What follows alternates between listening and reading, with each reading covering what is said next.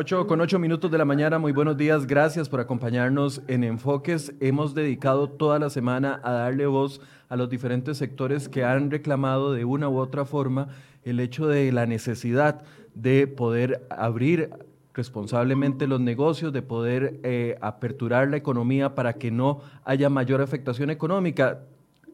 Si íbamos en la dirección correcta, de lo que hemos estado diciendo esta semana, la cifra de desempleo del día de ayer nos termina de confirmar de que es una necesidad inminente de que el gobierno tome un cambio de rumbo en lo, en lo que ha establecido para las restricciones de los últimos días. De hecho, ayer esto ya generó algunos frutos. Ayer el gobierno se sentó, y específicamente el presidente se sentó a hablar con las alcaldías y se sentó a hablar con parte de los sectores productivos que habían exigido hablar directamente con el presidente porque las conversaciones con los ministros no habían rendido ningún fruto. Bueno, Hoy estamos a la expectativa de lo que pueda generar esa situación y para hablar de ello vamos a contactar a tres de las personas que están a cargo de las alcaldías del sector del oeste y que han estado también muy insistentes en la necesidad de hacer un cambio en las medidas restrictivas que se han dado. Y saludo esta mañana a doña Laura Carmiol, vicealcaldesa de Santana, a doña Ariuna Cabal, vicealcaldesa del Cantón de Mora, y don Arnoldo Barahona, alcalde de Escazú. Le doy la bienvenida a los tres. Buenos días. Buenos días.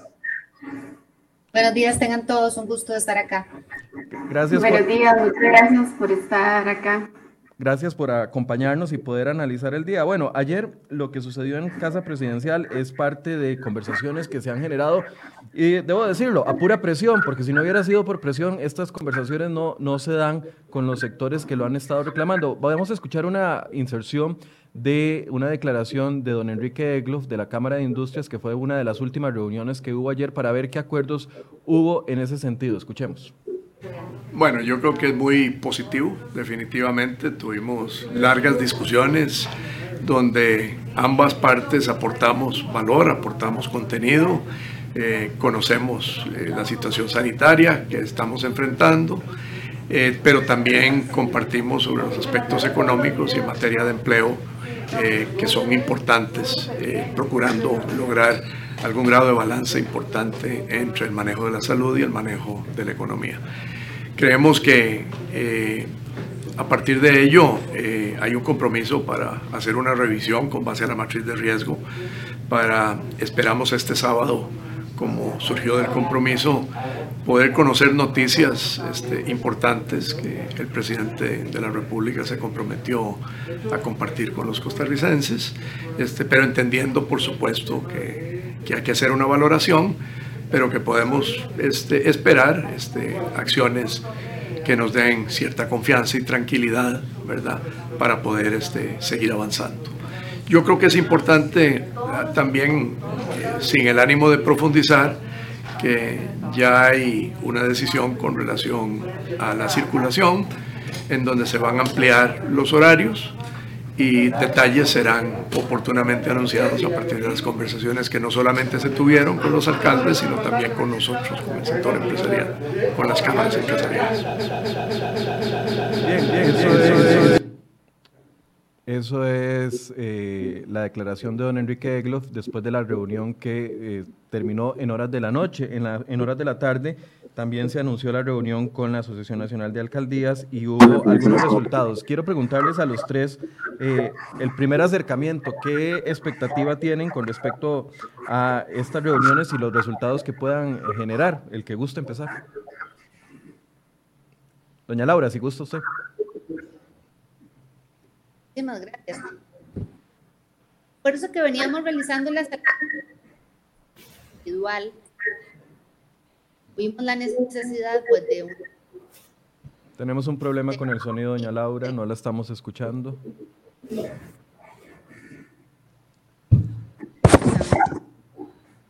¿Me escuchan?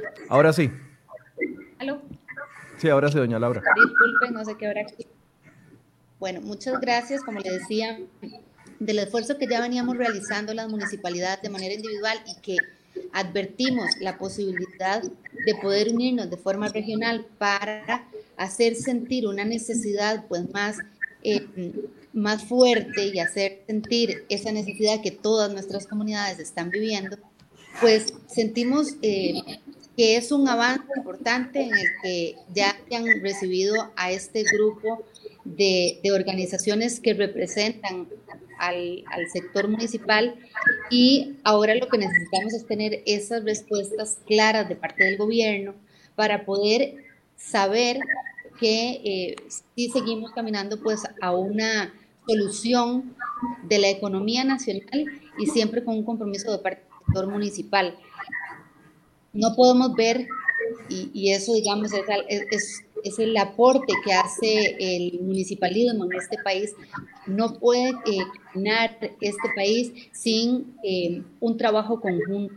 Las municipalidades abarcamos la totalidad del territorio nacional y es así como debemos ser tomadas, tenemos una independencia la cual nos permite conocer las necesidades de mejor manera de nuestros territorios y es así como entonces podemos de forma más sectorizada, más eh, aterrizada, poder dar esos aportes que son necesarios pues para la atención aquí de la apertura del, del comercio, pero que también sea para la disminución de la propagación del virus.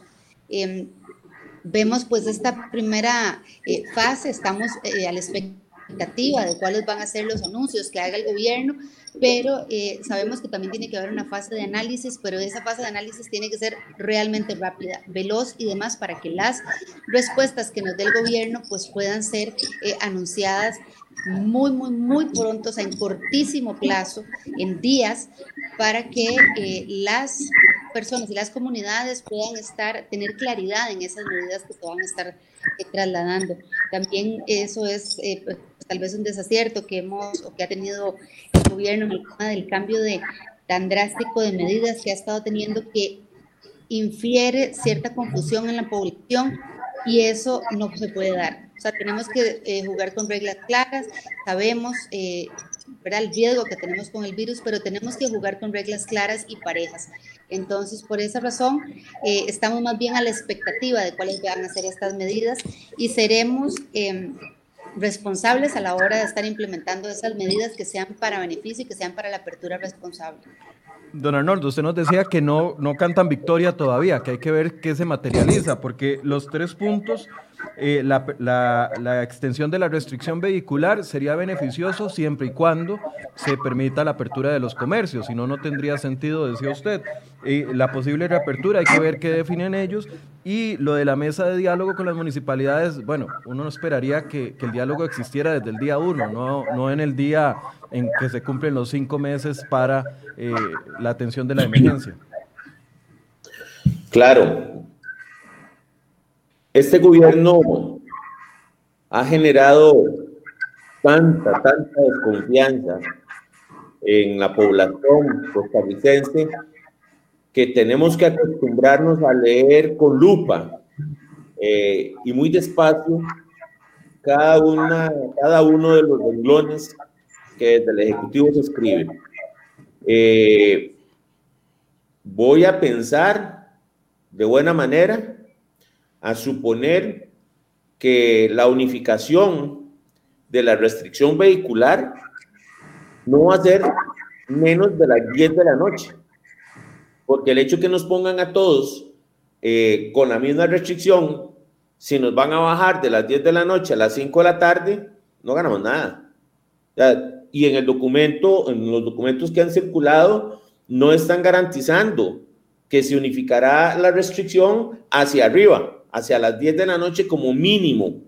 Entonces, eso eh, hay que pedirle a los alcaldes que estuvieron en esa reunión eh, que pidan ciertas aclaraciones.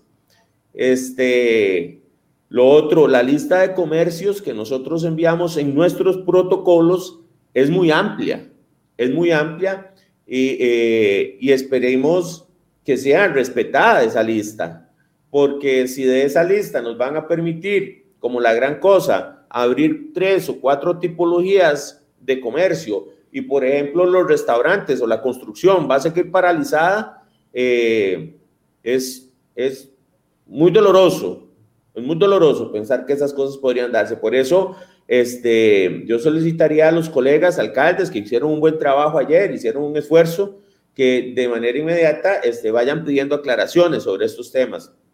¿Por qué? Porque estaba viendo una nota de ustedes que el gobierno dijo que el sábado estaría anunciando eh, cuáles serían esos, esos eh, comercios que gradualmente estarían dispuestos a abrir. Lo que pasa es que recordemos que hay muchos sectores que necesitan aprovisionarse de materias primas, de suministros, etcétera. Este, y si hasta el sábado en la tarde, cuando todo está más cerrado que nunca, eh, no van a tener a dónde hacer sus pedidos, por ejemplo, carnes, perecederos, a los agricultores, este, en el caso de la construcción, pues, los materiales de construcción, el acero, el, el, cemento, la arena. Ya, es que vamos a ver, el, tema es que estamos en una carrera contra el tiempo, porque el lunes arranca la fase de cierre y a estas alturas, hoy viernes, ocho y media de la mañana, todavía no sabemos quiénes sí y quiénes no, según la posición del gobierno. Eh, nosotros hubiéramos esperado eh, que después de haber conocido el domingo, desde el jueves en la mañana, el documento y protocolo que nosotros enviamos, por lo menos a las tres municipalidades eh, de la región oeste que iniciamos este movimiento, nos hubieran dado una respuesta. Nos hubieran dado una respuesta. Eh, yo ayer llamaba la atención, ya que este movimiento se originó en los cantones de Mora, Escazú y Santana, de que no le hubieran dado participación, no Arnoldo Barahona, pero sí por lo menos a Santana o a Villa Colón este, sin embargo, eh, hablando con compañeros de, la NAI, eh, me indicaron que la invitación la hizo el, gobierno directamente con, con estos eh, cinco alcaldes distinguidos y buenos amigos, pero en realidad los que están sufriendo fuertemente somos los que tenemos más desarrollo inmobiliario, comercial y de servicios. Pero bueno. Es decir, la invitación, perdón, la invitación de gobierno fue con nombres y apellidos, alcaldes específicos. Eh, correcto, bueno, los directivos creo que de ANAI y de, y de, de la Unión Nacional de Gobiernos Locales, en realidad fueron cinco alcaldes y lo que me dijo a mí este, Jonathan Espinosa fue que efectivamente yo le pregunté quién, quién, quién escogió a los alcaldes y me dice el Ejecutivo. Entonces, eh, ahí, quedamos, ahí quedamos por fuera los, los iniciadores del movimiento. Pero en buena hora, en buena hora que el gobierno eh, da señales de interés eh, en escuchar a los sectores. Precisamente yo ayer en la tarde, no, mentira, a las 10 de la mañana tuve una reunión con algunos representantes de las cámaras, con algunos presidentes de las cámaras, entre ellos eh, comercio e industria, y precisamente la reunión fue porque ellos también en la, en la tarde-noche tendrían una reunión con el presidente y estábamos estableciendo acuerdos de cuáles serían las acciones eh, que tendríamos que implementar, principalmente de tipo legal, si no hay una respuesta clara por parte del Ejecutivo. Ya este, a partir de los planteamientos que los alcaldes eh, de Santana Mora y Escazú expusimos en materia legal, eh, hemos visto que ya hay varios grupos de abogados que han despertado. Vemos algunos eh, expolíticos por ahí o políticos que en este momento no están en acción, pero hemos visto las manifestaciones del el atropello, el atropello que se ha hecho a los derechos de los inversionistas y de los consumidores y sobre todo de los obreros y de los trabajadores. Entonces, eh, bajo ese esquema de ideas, el, el tema legal ha tomado una transformación muy distinta del día miércoles para acá. Ya la gente ha despertado en torno de que tienen derechos y que el gobierno debe respetar esos derechos.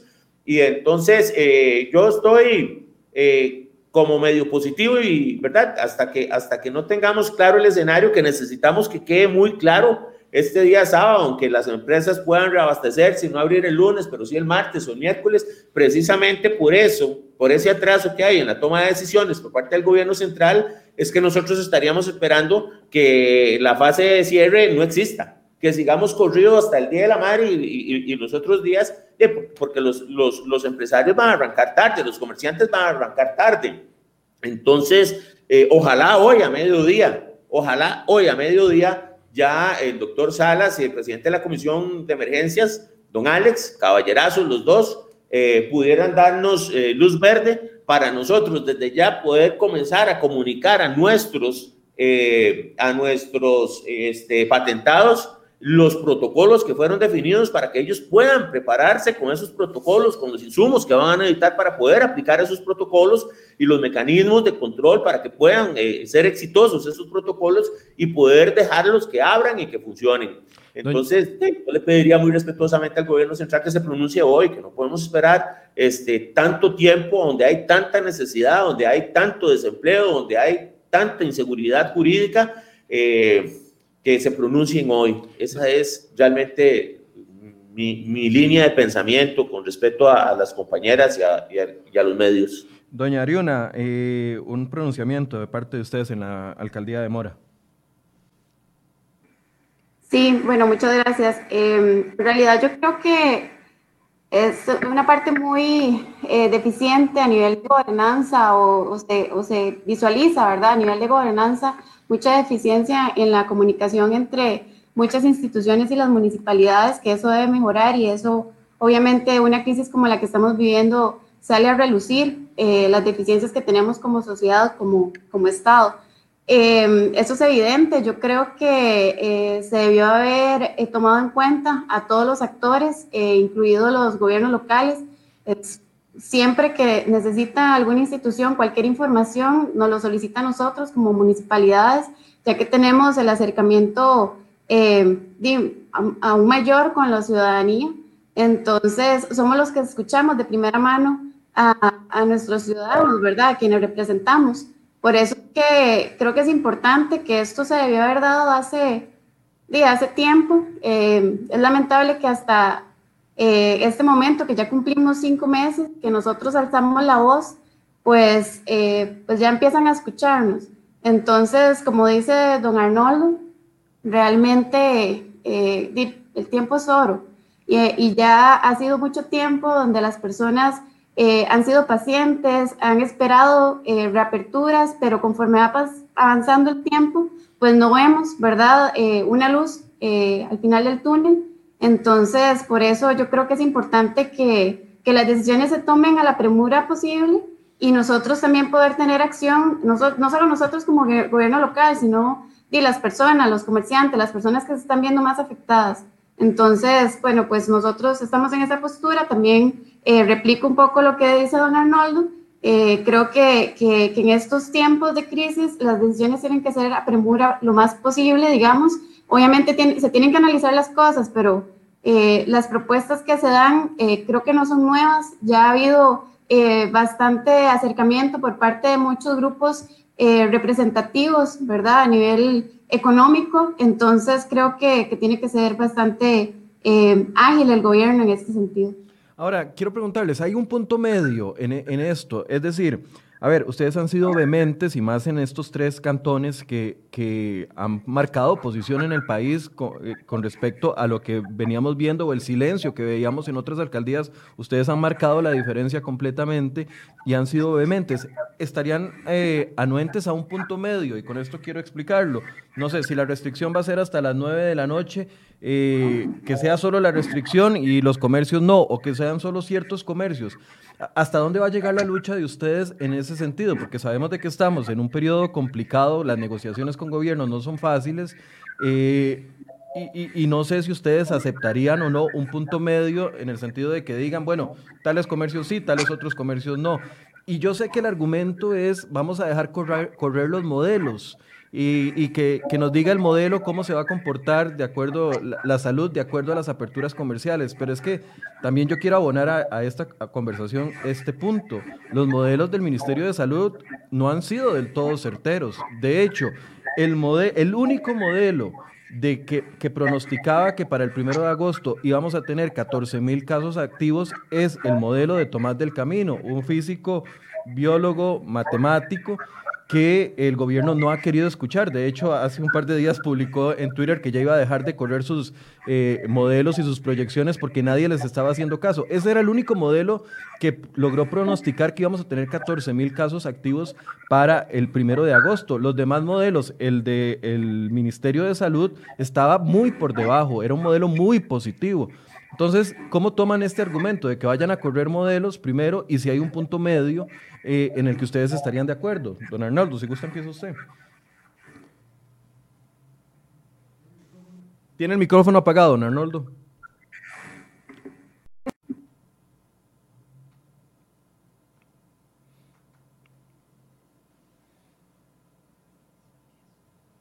Ok, ahora, sí. Eh, el, tema es el siguiente, compañeros. A nosotros no se nos ocurrió eh, decir, mira, las joyerías, este, los restaurantes, los lavacar, o sea, no fue que hicimos una lista loca, o sea, ya hay tipologías comerciales establecidos en diferentes manuales y catálogos alrededor del mundo y, el país los tiene, el médico los tiene.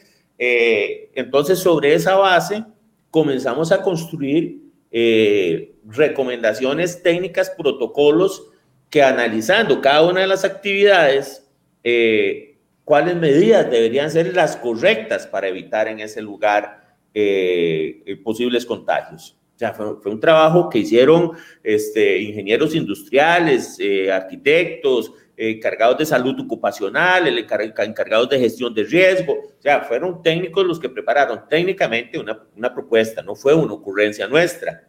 Eso es lo primero. Lo segundo es que este, no podemos hablar de, de, puntos medios porque a mí no se me puede ocurrir que, la, que la, el cierre de, que la restricción ay, a las siete y media de la noche sería bueno, o a las nueve, o a las diez. En realidad es que necesitamos los argumentos técnicos necesarios para valorar por qué a las cinco, a las siete o a las diez eh, eso no pueden ser ocurrencias de fijar una hora para cerrar. No puede, yo todavía no le encuentro eh, ningún sentido común a reducir el funcionamiento de los buses a un 20% de, las, de la flotilla. Si ustedes tuvieron la oportunidad en el martillazo de ver las paradas de buses a reventar porque no habían suficientes buses y los pocos buses que estuvieron circulando, la gente iba guindando en las puertas. Eso es todavía muchísimo más peligroso. El hecho que no nos permitan a los que tenemos eh, cargo viajar a nuestros trabajos y regresar de nuestros trabajos a nuestras casas eh, en nuestra burbuja vehicular, eh, pero sí nos pero si nos permiten subirnos a un taxi, bueno, todos esos argumentos ya ustedes los conocen, subirnos a un taxi rojo con una persona eh, que no conocemos ni sabemos cuál es su estado de salud, y así por el estilo, algunas de las medidas que han tratado de justificar el gobierno, y, esas son las cosas que generan tanta desconfianza de la que yo hablaba. Entonces, vamos a ver, nosotros estamos eh, dispuestos, y hablo por mis compañeras también, a que lo que técnicamente sea sustentable lo podemos respetar, pero también tienen que oír nuestras contrapropuestas porque no existe una sola verdad en el mundo, una sola razón. Nosotros podemos, incluso las propuestas del gobierno, podemos hacer contrapropuestas de ajuste y de mejora a esas propuestas. De hecho, de hecho, Federico, las medidas eh, protocolarias de salud que nosotros implementamos en el manual de reapertura económica son más rigurosas que las que ha planteado el mismo Ministerio de Salud. Entonces, bajo, esa, bajo ese esquema de ideas, eh, yo esperaría primero con qué hacer el gobierno y a partir de ahí ya eh, efectivamente tener certeza y, y, posición y asumir una posición sobre eso que se, que se dé a conocer eh, por parte del gobierno. Creo que hoy Hoy también van a hacer unos anuncios. Acabo de conversar con uno de los representantes este, y me dice que para hoy ya esperan algunas noticias positivas. Doña Laura, porque yo le, les decía fuera de cámara a ustedes, bueno, si el temor es el Día de la Madre, el propio 15, por las aglomeraciones que se pueden dar, etcétera, etcétera, entonces que, que permitan abrir, no sé, hasta miércoles o, o, jueves, yo lo planteaba como una gran idea, pero usted de una vez me dijo, no, no, no es eso lo que estamos buscando. Aquí hay que entender algo. En el momento, como decía don Arnoldo, que tengamos los parámetros que el gobierno está utilizando para las mediciones y la implementación de estas medidas, en ese momento nosotros podemos hacer el análisis para las acciones que pudiéramos contrarrestar o, medir o limitar, digamos, la, acción. Pero en este momento, al no conocer esos parámetros, aspectos importantes que nos pudieran a nosotros decir efectivamente cuál es el, grado de apertura o no, entonces es muy difícil Entonces, el planteamiento es precisamente lo contrario a eso. O sea, si no tenemos esos parámetros que nos indiquen cuáles son esas eh, aristas que están siendo analizadas para establecer los cierres, pues entonces, en, en, estricto senso a eso sería, pues entonces igual tenemos que abrir y tenemos que generar empleo y tenemos que generar recursos para las familias. Aquí lo que se intenta no es ser caprichoso ni mucho menos. Nosotros ya hemos trabajado, como dijo don Arnoldo, con em, criterios técnicos de nuestros gestores eh, de riesgo. Hemos estado haciendo eh, protocolos específicos por categorías. En el caso de Santana tenemos mapas sectorizados a donde nosotros podemos ver los casos que tenemos eh, activos y que tenemos sospechosos contra, eh, contrapuestos en capas con las zonas de los patentados. Y ahí nos podemos dar cuenta muy fácilmente cuál zona sí tiene riesgo y cuál no. Entonces, si supiéramos cuáles son esos parámetros, nosotros entonces podemos decir, bueno, en tales zonas sí podemos hacer esa restricción o eh, en horario, ¿verdad? Pero no, no hay un criterio técnico que nos identifique si el llegar al día domingo o el día lunes, eh, ¿verdad? No, hay, no hay sentido alguno técnico. Si nos lo explican, pues con mucho gusto nosotros incluso ayudamos a, ¿verdad? A detener, pero no hay una comunicación clara en, esos criterios. Incluso también le comento, eh, uno de los criterios que también se valoran, eh, que hemos escuchado que valoran para la determinación de cuáles son los cantones naranjas y cuáles son los cantones amarillos, es la cifra de los recuperados.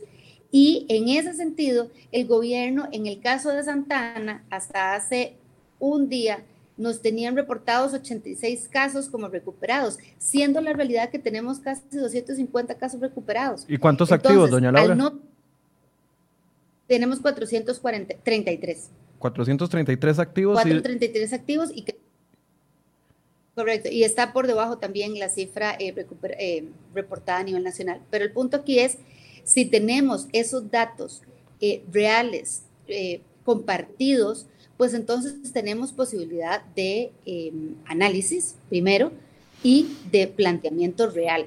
Entonces, ahí es a donde eh, encontramos que hay una disyuntiva y, una diferencia tal vez de criterio eh, con respecto a qué es el día que debería abrirse y cuál es la, ¿verdad? el límite. Y digamos propiamente propuesta que usted hacía, bueno, de que se cierre hasta el día miércoles de la próxima semana. En este momento no vemos criterios que, que, nos tiren esa línea. O sea, en este momento la línea es con el compromiso municipal que hemos adquirido, con los mapas y las matrices de gestión de riesgo que estamos, eh, que ya hemos presentado al gobierno y que están en análisis, y además con las otras herramientas que tenemos a nivel eh, locales, pues entonces la apertura debería ser eh, general, generalizada, em, amplia, o sea, la gente necesita trabajar. Los, aquí estamos dando un acompañamiento real a los comercios y a los empresarios, que digamos, hay, hay actividades que no significan ningún tipo de riesgo para nadie, es decir, es una oficina donde trabajan ahí un operario, una secretaria, y eso es todo, en toda oficina, y en este momento están cerradas sin poder circular, o sea, no tiene sentido.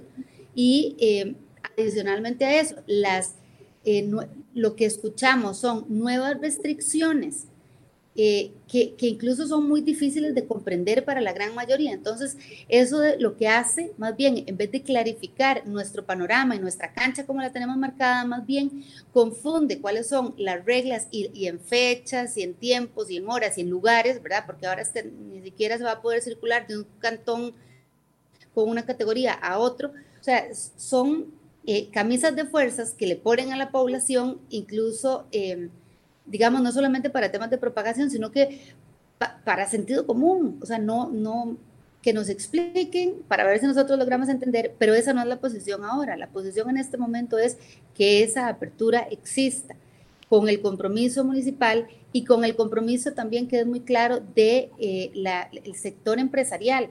Ellos eh, han llamado eh, que pueda haber esa apertura.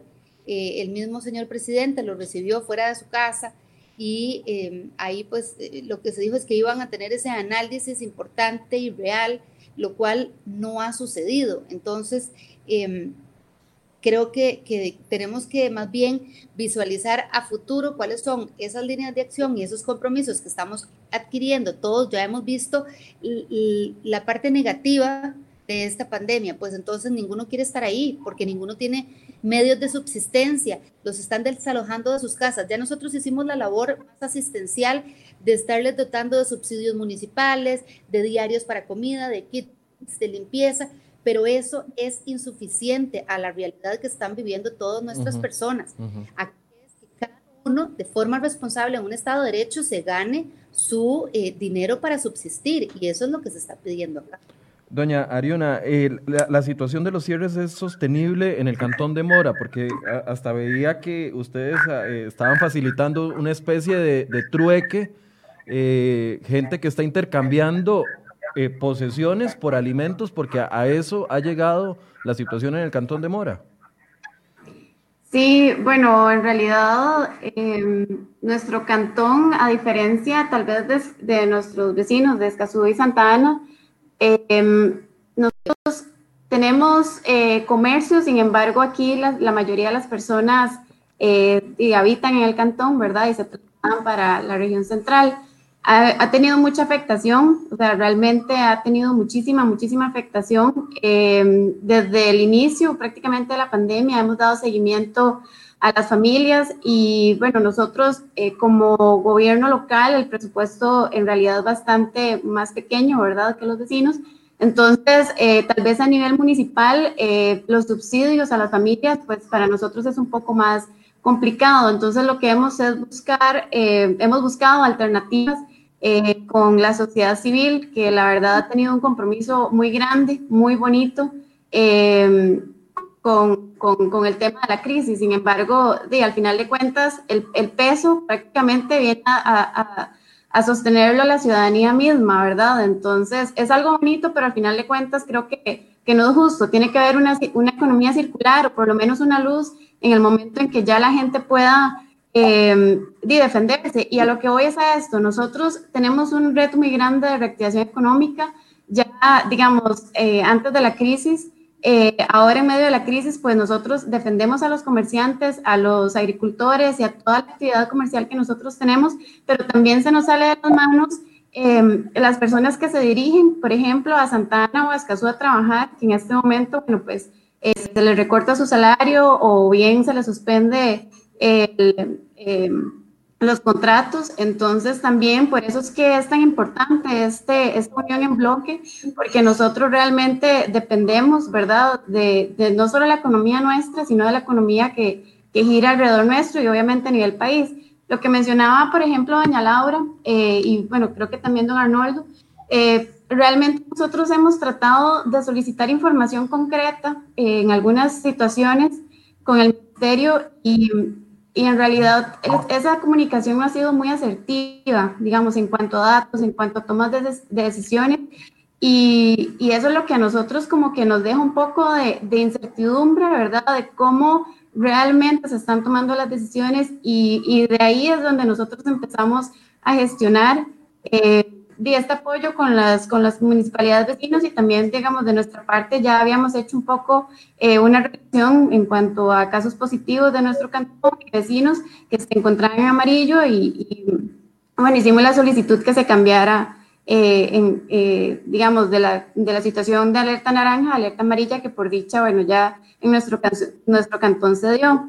Sin embargo, creo que esta comunicación que tiene que ver de, o sea, es, indispensable para nosotros poder tomar decisiones y que también eh, los jerarcas tomen decisiones. Esto que decías, eh, Federico, al, inicio en la consulta. Eh, Michael, Michael, ya me cambió el nombre, Michael. Ay, perdón, es que dice Federico Cruz. no se preocupe. Este, realmente creo que nosotros como jerarca o cualquier jerarca que toma decisiones, tenemos que tomar la perspectiva o tal vez la visión o la proyección más negativa para poder nosotros tener un poco de margen. Y lo digo, digamos, en relación también a nosotros, eh, a diferencia de los compañeros, nosotros sí tenemos, o sea, iniciamos una gestión nueva en, en mayo y este, nosotros lo que hicimos fue sentarnos con eh, el área financiera y el área tributaria, más que nada como para ver un poco de proyecciones de ingresos. Entonces, nosotros hemos planteado nuestras decisiones en base al panorama más eh, pesimista, por decirlo así, para poder nosotros tener un poco de margen de acción en caso de que los números sean más positivos.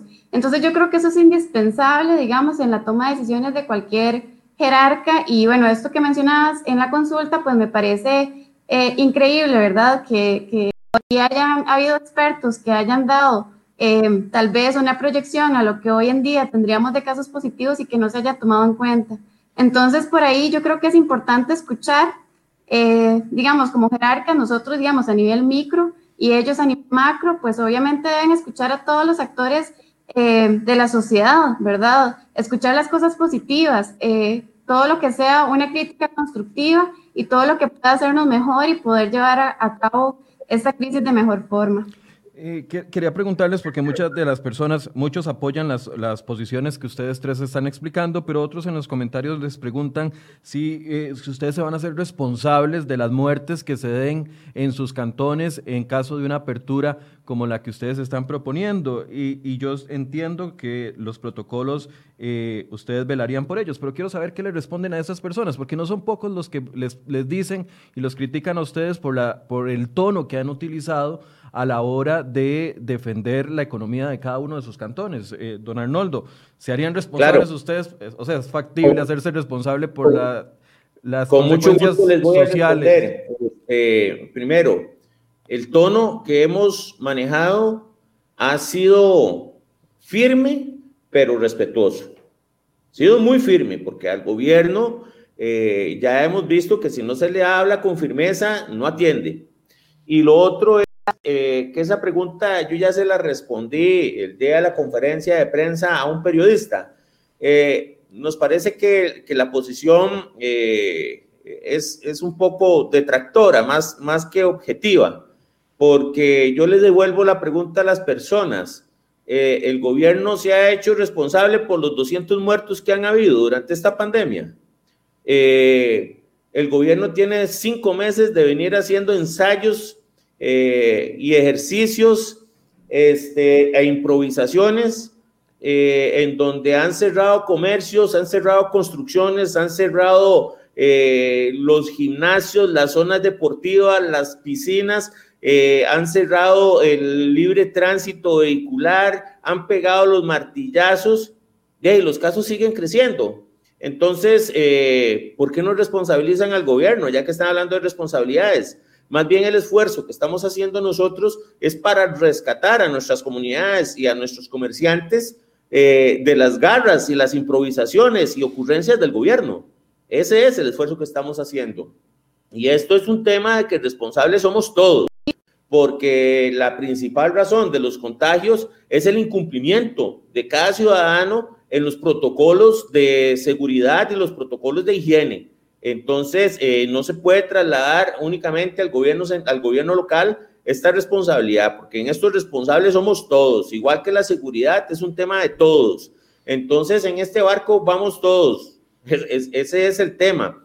Este, lo otro es que dentro de este ejercicio que estamos desarrollando, uno de los temas eh, que también, además de lo económico, no deja de tener relevancia, es el mismo tema de salud, Michael, es el mismo tema de salud. ¿Por qué? Porque el gobierno habla de pegar un martillazo para poder recuperar la trazabilidad de los casos. Pero ¿cómo van a, cómo van a darle trazabilidad a todo lo que está migrando a la informalidad? ¿Cómo van a hacer para darle trazabilidad a los salones de belleza que se están instalando en las cocheras de las casas porque las, las encargadas de estos salones tuvieron que entregar los locales a los centros comerciales o a los dueños? ¿Cómo le van a dar trazabilidad a los decenas de bares clandestinos que se están abriendo que ni siquiera el mismo Ministerio de Salud puede entrar, donde no hay manipulación de alimentos, donde no hay control de higiene, donde no hay protocolos de salud? ¿Cómo le van a dar trazabilidad a todas las ventas eh, clandestinas que se están dando de licor, de alimentos, eh, etcétera, etcétera? Esto que está provocando el gobierno de migrar la formalidad que estábamos controlando, que estábamos vigilando, que estábamos fiscalizando, de migrar esta formalidad a la informalidad y a la clandestinidad, es una bomba de tiempo pandémica, en donde el ministro ni el, encargado del Ejecutivo en general no se han puesto a pensar en que ellos son los que están disparando los casos en muchos cantones con estas medidas que están tomando. Nosotros lo que vamos a procurar precisamente es volver a traer a la gente a la formalidad, que los pocos que nos quedan con un poquito de oxígeno tengan la oportunidad de recuperarse y los que han cerrado efectivamente tengan una nueva esperanza. Imagínense que ya nosotros tenemos, voy a ver si tal vez por aquí se asoma un poquito. Esta es, esta es la hoja de ruta que ya nuestras áreas técnicas diseñaron en todas lo que son las propuestas que van durante todo el año 2020 y la planificación de control y, empuje a la economía para todo el año 2021. Si nosotros estamos adelantándonos como cantones a lo que el gobierno no está viendo que se viene. Entonces, eh, a esas personas que, bueno, voy a pensar que hacen la pregunta de buena fe, este, agradecerles su interés y su preocupación por la vida humana, pero yo quisiera ver quiénes de ellos están dispuestos a sostener a las cuatro mil personas que tenemos ahorita sin trabajo, sin ingresos, a ver quién está dispuesto a pagarle el alquiler a, algunas de estas familias o a llevarles comida. Este, quisiera ver quiénes están dispuestos eh, a irles a, ayudar a pagar el préstamo por lo menos un mes en el banco que están atrasados, porque los bancos lo que están haciendo es acrecentando las deudas de, de, de las personas que en algún momento esperanzados sacaron un crédito para un emprendimiento o alguna persona con un gran esfuerzo dio la primita para una casa y estaban pagando su casa y ahora los bancos, como la gran cosa, como el gran aporte, están trasladándoles los intereses en el tiempo para acumularles más deuda a partir de tres, cuatro o cinco meses. Eh, el gobierno en algún momento dijo o nos hundimos o nos unimos todos o nos hundimos todos, dijo el señor presidente pero yo quiero ver si el presidente le hace esa amenaza a los bancos y pone a los bancos a generar los créditos que los empresarios necesitan y que las familias necesitan. En Panamá se abrió toda una línea crediticia por siete y por diez años por montos establecidos para garantizar la seguridad alimentaria a través del apoyo a sus campesinos con plazos de siete y diez años a cero intereses, a cero intereses. Entonces, eso es lo que quisiéramos ver nosotros, como dijo el señor presidente, unámonos todos, pero metamos a los bancos en esta, en esta navegación, metamos a los bancos en este proceso y que los bancos comiencen a sangrar un poquito, como lo han hecho también eh, los empresarios y los, las, las familias y los obreros que ahorita están sin trabajo, con deudas y sin comida. Eh, no se vale, no se vale este, tratar de, de, buscar llagas a dónde poner dedos. Lo que se trata es que busquemos soluciones y apoyemos las buenas ideas. Ahora, hay un punto donde ustedes se puedan encontrar en credibilidad con los argumentos técnicos que, que dé la, la, la administración de don Carlos Alvarado, porque, a ver, pongo el ejemplo de tan sencillo como la explicación de las alertas amarillas y naranjas.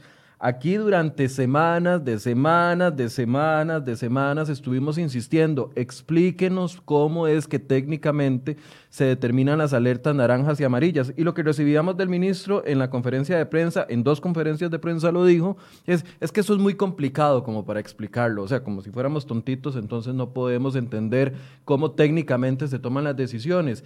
y, antes, eh, doña Ariuna y doña Laura decían, es que no nos explican los argumentos técnicos. ¿Habría ¿Qué tiene que hacer el gobierno para que ustedes le empiecen a creer y haya un acercamiento en esos argumentos técnicos? La explicación, porque ellos dicen, tenemos argumentos técnicos, pero cuando uno las pregunta no se los explican a uno. Doña Laura. Eh, ah, bueno, no, no, el que guste. Sí, gracias.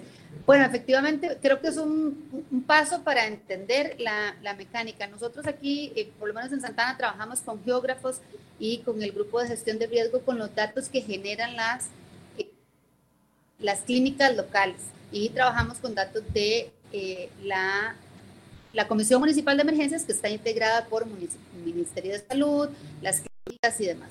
Entonces, ahí hacemos un análisis de datos y que vamos, como les digo, un poquito, un poquito bastante con, con, claridad en los datos. Eh, nosotros todos los días hacemos infografía que la ponemos a disposición del público. Tenemos la página de la Comisión Municipal de Emergencia Santana, donde todos los días pueden ver la información. Al día de hoy está publicada el, más reciente donde dice casos activos en Santana nada más son 285 de los que tenemos activos o de los que han sido catalogados como activos. Y también tenemos un dato que ya mencionó don Arnoldo, que ya, no sé si seguro si don Arnoldo hoy, pero ya eh, los casos que tenemos activos en una casa, sus, su burbuja, se consideran activos también. Entonces eso nos va a elevar Perdón, se le cortó, importante. Se le cortó, doña Laura, no le entendimos eso último. A partir de la burbuja familiar. Familiar, ahora se consideran que todos son positivos. Eso nos va a elevar los índices en la estadística, pero no necesariamente son datos reales, ¿verdad? Ahí es a donde vemos extrapolación que debemos de hacer entre los datos que sí estamos generando eh, a nivel local contra los que genera eh, el Ministerio de Salud. Entonces, ¿por qué es que es necesario poder eh, entender la explicación de esas categorizaciones? Bueno, precisamente porque entonces a nivel local podemos hacer análisis y las líneas de acción, los planes de mejora y de ayuda que van más bien a coadyuvar, ¿para qué? para que entonces no haya más propagación de casos. Doña Laura, una aclaración, perdón, una aclaración. Usted lo que me está diciendo es que ustedes en la municipalidad, trabajando con las autoridades del mismo Ministerio de Salud, con las mismas autoridades de la Caja del Seguro Social, tienen datos diferentes a los que se presentan en la conferencia de prensa con respecto a los casos activos en, el cantón. Totalmente. O sea, totalmente. Así es. lo que nos anuncian en la conferencia de prensa está desactualizado, entonces. Perdón, doña Laura. Eh, eh, nosotros hasta el día miércoles, hasta el día martes, según el gobierno, en Escazú habían 76 casos recuperados. Y según los datos del Ministerio de Salud, en Escazú teníamos 256 casos recuperados. Este, eh, y eso suma y reste y así disminuye la cantidad de contagios. Eso es precisamente una, una parte de la queja nuestra.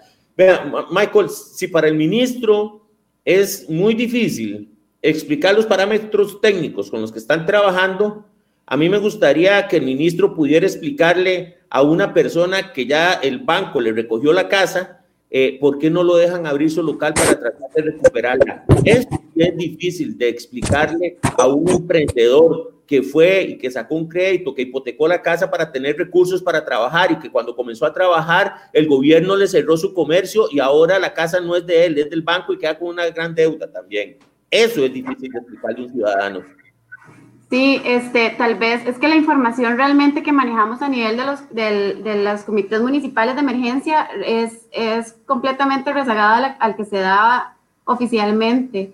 Eh, y sabemos que hay, hay, un atraso bastante grande a nivel de, del ministerio en cuanto a esa información. Entonces nosotros sí manejamos los datos con las áreas rectoras y con las personas que están involucradas dentro del cantón. Y por otro lado, este, Michael, también un poco lo que, lo que mencionabas, es eh, realmente yo creo que la salud eh, va en un conjunto, o sea, en este momento que las personas no tengan eh, sus ingresos, que sus familias no tengan que comer, que tengan que ver de dónde recurren, pues eso genera cualquier cantidad de problemas de salud, o sea, estrés, eh, depresión, eh, inclusive, bueno, en este caso, en, en, el cantón, a nivel extraoficial, pues al parecer una persona se suicidó debido a esto. Entonces, creo que la salud llega a abarcar muchísimas aristas de las que nosotros tenemos que ser conscientes y tenemos que abarcarlo un todo.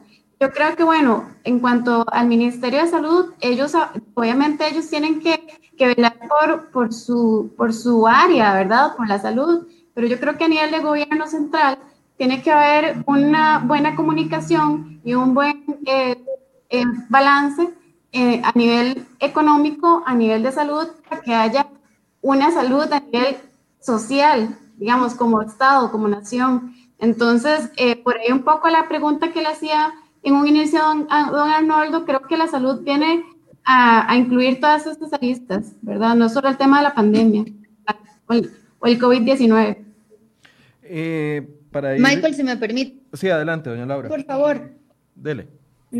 Nada más para hacer esa aclaración, eh, desde el Comité Municipal de Emergencias, eh, cuando empezó a haber rezago del reporte de los recuperados, como por dos o tres, nosotros incluso generamos notas por parte de la alcaldía al Ministerio de Salud para que por favor eh, rectificaran el número de recuperados precisamente porque es una información valiosísima. O sea, las acciones que se están tomando, o por lo menos aquí en Santana, que se tomaron en su momento para eh, ayudar a esos recuperados y a la no propagación, son importantes de visualizar en datos. Y la respuesta que se recibió del nivel regional del Ministerio de Salud fue que ellos tienen que, cuando llegan el reporte de recuperados, que es un reporte diario, o sea, el Ministerio de Salud Santana reporta correctamente los que son, pero cuando llega el central regional, ellos tienen que hacer unas validaciones, esa fue la explicación que nos trataron de trasladar, ellos tienen que hacer unas validaciones extras o no sé qué y por eso es que va tan rezagado. A hoy son casi 200 los rezagados, o sea, es, es, es realmente importante. Pero qué grave es, doña Laura, eh, porque si se, están tomando decisiones, perdón que le interrumpa, qué grave porque se están tomando decisiones con base en, en, en, datos que no, son, que no reflejan la realidad. Entonces, ¿cómo voy a tomar yo una decisión para los próximos días, no, para los próximos cinco días, eh, si lo que tengo es una fotografía de hace tres o cuatro o cinco días atrás. Bueno, precisamente por eso es que estos cantones nos hemos unido y hemos planteado acciones concretas, no, no caprichosamente, sino visualizando que el número de recuperados de nuestros cantones va en aumento, aunque no se reflejen a nivel nacional, pero van en aumento. O sea, la, la realidad está y a nivel local la estamos analizando. Entonces, precisamente por eso es el análisis de datos hicimos y la propuesta que va acompañada a ese análisis de datos. No es una cosa antojadiza, es precisamente por eh, los casos y el análisis que hemos hecho a nivel de nuestras comunidades, que sí vemos eh, que hay una, eh, o sea, que es favorable lo que estamos precisamente planteando y en contraposición de la otra realidad que también nos está tocando a nosotros, con todo el tema de eh, las penurias que están pasando, no solo nuestros comerciantes, nuestros trabajadores, sino que también eh, personas que efectivamente pues se ven eh, perjudicadas por tema de no tener el, sustento y, y digamos el dinero de su trabajo. Eh, para las personas que me están preguntando que por qué no está alguien del Ministerio de Salud aquí, bueno, porque es muy complicado eh, eh, gestionar entrevistas. De hecho, desde hace más de una semana estamos pidiendo una entrevista, ya sea con el ministro de Salud o con la directora general de la Salud, doña Priscila Herrera, porque ocupamos que se sienten con nosotros con tranquilidad. Ir a las conferencias de prensa, y esta es una opinión muy personal, es una pérdida de tiempo porque en las conferencias de prensa, primero hay que pasar por el por el, vocero de la Casa Presidencial que está dirigiendo la conferencia de prensa, que corta las respuestas o que corta las preguntas. Y además, y esto ya lo hemos eh, hecho una queja formal ante la presidencia de la República y además los jerarcas en esas conferencias responden lo que quieren, no responden lo que se les pregunta, responden lo que quieren. Por eso es que aquí tratamos de generar espacios como este, donde no hay forma de que si una persona no quiere responder, se vaya por la tangente. Podemos tener la capacidad de repreguntar y preguntar y hacer la misma pregunta las veces que sea necesario hasta obtener una respuesta. Esa es la razón por la que no están acá. Lo que sí quiero decirles es que para los próximos días esperamos de que la próxima semana alguno de los dos, ya sea el ministro Salas o la directora general de salud, nos esté atendiendo para responder a profundidad, no en una respuesta general de conferencia de prensa, lo que estamos eh, preguntando y lo que plantean las señoras vicealcaldesas y el señor alcalde. Para ir concluyendo, algunos criticaron el punto que ustedes decían ah, hace un par de días en la conferencia de que si no se seguía o no, el gobierno no seguía eh, estas sugerencias que ustedes están haciendo, iban a tomar medidas como quitar algunas eh, ayudas que están dando a, la, administración. Eh, esa situación se mantiene y una conclusión. Michael, señor. la persona que consultó que si aquí debería haber alguien del Ministerio de Salud tiene toda la razón. Aquí debería haber alguien del Ministerio de Salud, alguien de la Comisión Nacional de Emergencias, alguien del Ministerio de la Presidencia, debería haber gente también eh, de fuerza pública, debería haber gente de la Caja Costarricense de Seguro Social respondiendo, pues es obligación de nosotros rendir cuentas y contestar. Al ministro... Don Arnoldo, usted no sabe lo complicado que es tener gente teniendo, dando respuestas. Lo que te quería poner este ejemplo. Este, hace más de mes y medio le mandé una carta al ministro de Seguridad, al ministro de la Presidencia y este, al presidente de la Comisión eh, Nacional de Emergencias.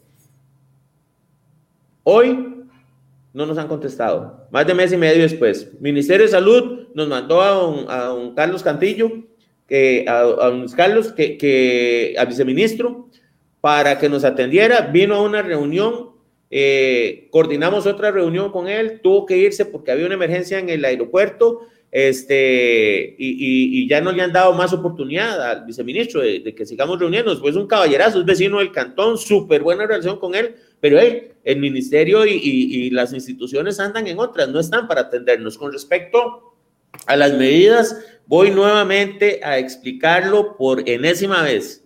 El tema es que con el cierre de locales y el destrozo de las economías en los gobiernos locales, no es que no vamos a querer ayudar, es que no vamos a tener los recursos para poder ayudar al gobierno, es que el mismo gobierno está cerrándonos los ingresos con los que le servimos a ellos. Entonces, ¿qué es lo que pasa? De ahí, efectivamente, ya nosotros tenemos una proyección de caída en los ingresos cercana a los 2.500 millones de colones de aquí a mediados del otro año.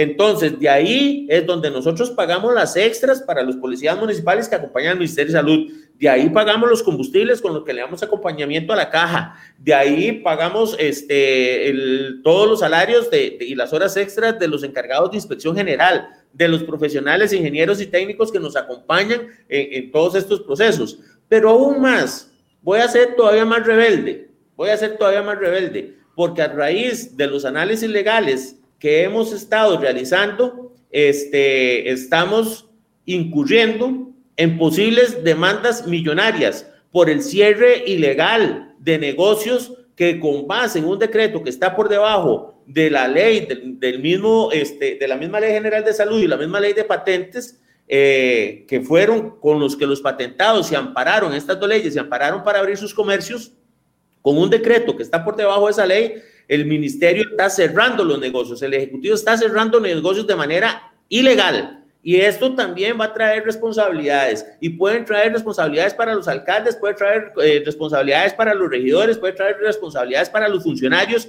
que actuemos ilegalmente, que es en la forma que estos cierres se han venido dando. Porque un decreto de emergencia se construye, se redacta y se define para ayudar a la gente en tiempos de emergencia para salvaguardar la vida y los mismos bienes materiales de la gente. Y en este caso se ha utilizado un, un decreto de emergencia para hacerle daño a las personas, para destrozar la economía de este país, para destrozar la economía de los cantones. Y eso no se vale. Eso no está bien. ¿Por qué? Porque el decreto le permite a la Comisión de Nacional de Emergencias, a las locales y a las instituciones regular cómo están funcionando los negocios, aplicar los protocolos, aplicar las recomendaciones, exigir los cuidados que sean necesarios. Eso sí podemos hacer a través del decreto, pero cerrar los negocios jamás. Eh, una conclusión, si gusta empieza doña Ariuna. Eh, sí, bueno, en realidad, eh, o sea, en, en, el frente a esta emergencia, sin la municipalidad, realmente el gobierno pues se queda sin un músculo muy grande, por eso es que somos realmente muy importantes. Eh, de ser escuchados. O sea, eh, todas las acciones que realizamos día con día con los comités municipales de emergencia, con esa relación tanto con Fuerza Pública, Policía Municipal, el Ministerio de Salud, que, bueno, un poco lo que se venía conversando, em, realmente nosotros aquí sabemos cómo están focalizados los casos positivos que ya están respaldados, que casos activos que se presentan nuevos, muchos casos son familiares eh, de, de, algunos que ya han dado positivos, entonces ya están en cuarentena. O sea, nosotros sabemos esa información de primera mano. Entonces es sumamente importante que seamos escuchados, que seamos tomados en cuenta. Eh, realmente, bueno, nosotros sí pretendemos mantener los cuidados que sean necesarios. O sea, creo que la salud es indispensable, eh, pero creo que es importante que la, que la eh, actividad económica y, bueno, en general, ¿verdad? Comercial, se active siempre con los cuidados y en eso nosotros podemos ser muy activos, muy constantes en que se cumplan las medidas. Em, hay, hay algo que es importantísimo en este sentido. Nosotros tenemos que, para tener ese control, tenemos que tener identificado, ¿verdad?, a las personas, pero en este momento, o todas las actividades que se dan, pero en este momento hay una, un auge tan grande de informalidad que para nosotros es eh, muy difícil manejar eso. Entonces, para que no se siga aumentando esa informalidad, es importante que se, que se active la economía de la forma formal, ¿verdad? A las personas que realmente pagan sus impuestos, que realmente tienen todo en línea, que se les apoye, para que nosotros también podamos tener ese, ese apoyo. Entonces, bueno, esa es mi reflexión. O sea, nosotros sí estamos a la nuestra de continuar con el apoyo, digamos, ante esta emergencia, pero sí, tiene, sí tenemos que ser escuchados, tienen que ser escuchadas las personas comerciantes de nuestros cantones. Eh, y bueno, básicamente es, el apoyo que nosotros le damos y, es, y es, somos la voz más cercana de las personas que están siendo afectadas hoy, hoy en día. Doña Laura. Muchísimas gracias. Para hacer un cierre, permítame darle respecto a Santana. De las 2.300, alrededor de las 2.300 patentes que tenemos activas, de, en este año ya se han devuelto 130. Y más importante aún, de las que aún quedan activas, el 54% de esas patentes ya se encuentran en cese de sus pagos de sus obligaciones tributarias de, pues, de impuestos y de patentes. Entonces, ¿esto qué es lo que nos dice? Que ya hay una real afectación a nivel de municipal. Entonces, efectivamente, tenemos que buscar las soluciones. Ya no solo podemos quedarnos como simples espectadores, queremos efectivamente trabajar con el gobierno, ser el soporte y ser ese brazo eh, articulador en cada uno de, los, de las localidades no queremos ser solamente espectadores de datos, de los datos que nos estén dando y que nos están dando desactualizados, sino que queremos ser artífices de esas soluciones y, promotores de esas soluciones de reactivación. Es la única vía que tenemos, o sea, ya ahora eh, se ha dicho, lo he oído en, en muchos foros, de que no solamente van a estar sintiendo las personas por el virus, sino de hambre. Y lo estamos viviendo en nuestros cantones. Es una realidad y queremos no solamente apuntar cuáles son las falencias que estamos teniendo, sino que queremos ser los responsables, los ejecutores de hacer esa reactivación responsable, hacer esa reactivación de la mano con los controles específicos a nivel local. Queremos que la reactivación se siga dando, pero con una... Em, con un aterrizaje y con un andamiaje importante a nivel municipal y con las instituciones que ya de por sí están eh, trabajando en nuestros cantones, pero que sea una reactivación real, no a cuentagotas. Queremos que sea eh, la apertura para que las personas puedan tener su propia responsabilidad, no solo de la, de la no propagación del virus, sino también de la reactivación a nivel familiar con temas, eh, con su subsistencia a nivel de cada una de sus familias. no queremos ser parte del problema, queremos ser parte de la solución y las municipalidades tenemos toda la capacidad para eh, seguir aportando de forma eh, beneficiosa al, a la contención de esta problemática. Y aquí, eh, permítame ya para cerrar, decir que contamos con el apoyo de todo el Consejo Municipal. El día, la sesión municipal de esta semana, contamos con el apoyo unánime de todas las fracciones partidarias que tenemos en este cantón para continuar apoyando esta apertura responsable del Cantón de Santa Ana y de la región. Gracias. Don Arnoldo.